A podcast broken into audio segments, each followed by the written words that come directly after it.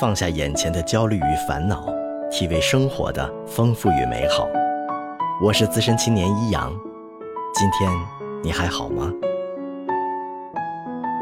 前几天，我在短视频平台关注的一位博主自作自受，惹事上身，因为污蔑沈阳出租车司机拒载，引发了一波网络舆情。事情是这样的，主持人关键。靠着对社会生活和娱乐八卦的热点追踪和分析报道，在短视频平台博取流量。因为表述清晰简洁、观点鲜明，迅速出圈，坐拥八百余万抖音粉丝，同时迅速变现，直播带货业绩不俗。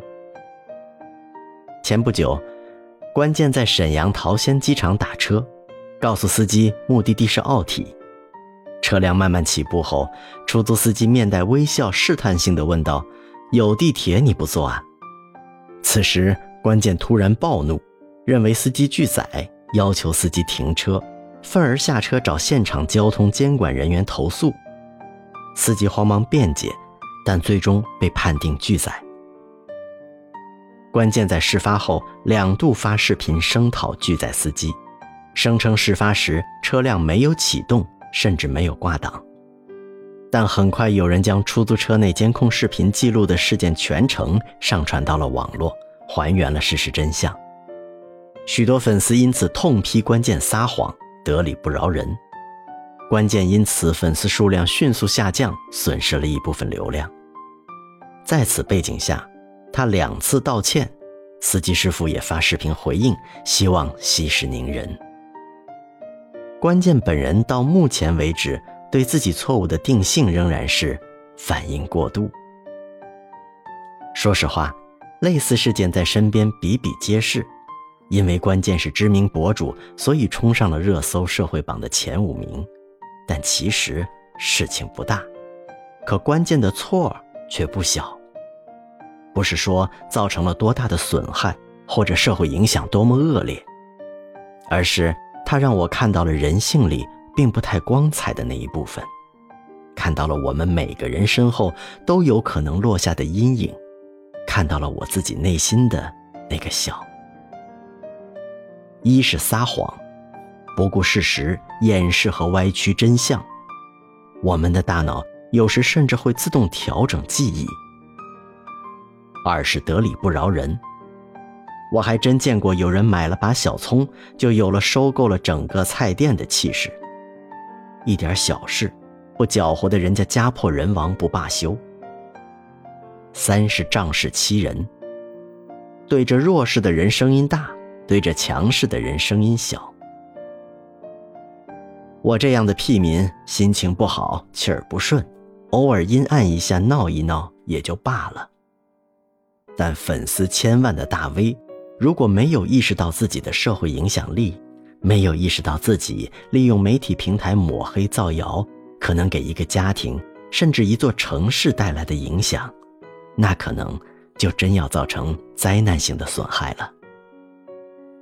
说这些，并非是想鼓吹吃亏是福的传统观念，反对正当维权，只是在共同监督维护市场公平的同时，提醒我们自己。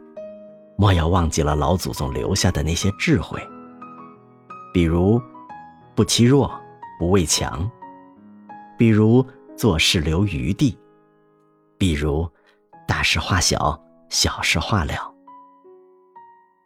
倪萍曾经讲过一段她买水果的经历，很有趣。我们的菜场很近，我就进去了。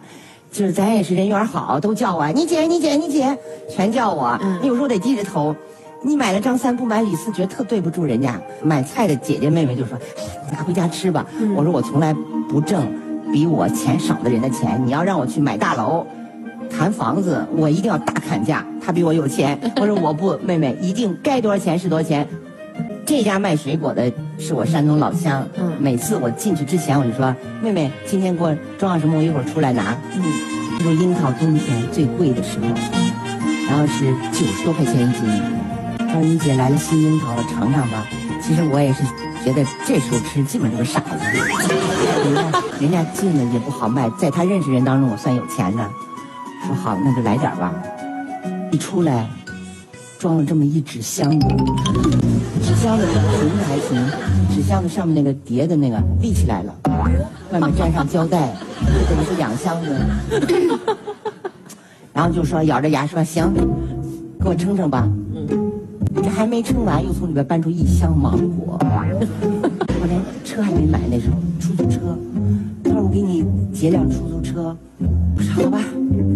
这两箱水果是五六千吧，将近将近七千。回家可不敢跟我妈说这是将近七千块钱的水果，那我妈肯定是不舍得吃。一进门听见了玲玲他们在屋里又说又笑，有两个表妹都在家。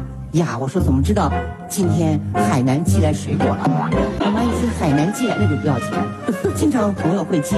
我说一家三份儿，平均两个妹妹拿走，我心里上非常舒畅。花钱给妹妹们，平常她们也绝对不舍得在这个季节买樱桃，一买买三十多斤樱桃，疯了。从那天开始，我再也没有买过姐姐家这个水果。我我也是常人，我心里呢也特别想让姐姐反思一下自己。别说咱那倪萍没有特别多的钱，有点钱她不能全买樱桃。然后呢，倪萍呢也不能在最贵的时候，你说几十斤的樱桃，要和我妈我孩子我们三个人熬着吃，也也吃不了。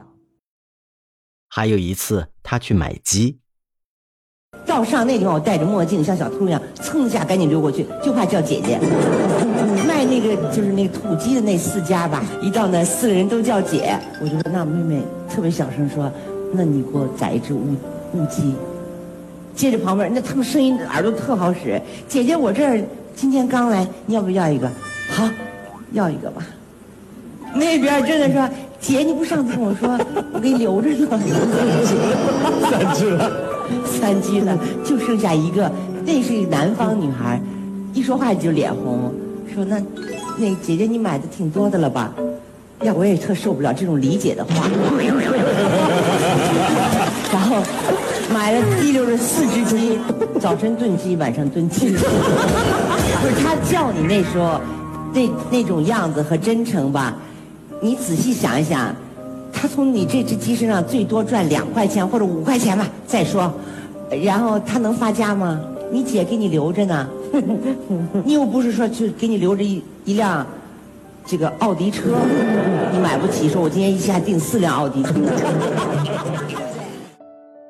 所以你看，善良厚道，并不是怕自己跌倒摔疼裹在身上的那件棉袍子，那是让生命有温度，让身边有温情的彩色泡沫。很多时候，豁达些，便能把尴尬变成笑话。把误会变成有趣。当然，大是大非问题面前，仍然要抱着嫉恶如仇的冷冽惩恶扬善。但遇到日常的磕磕碰碰，大可心底先留了宽厚，再去辨什么是非曲直。分享快乐，分担烦恼。欢迎点赞订阅我的故事，也希望在评论区听到你的声音。我是资深青年一阳，愿你一切安好。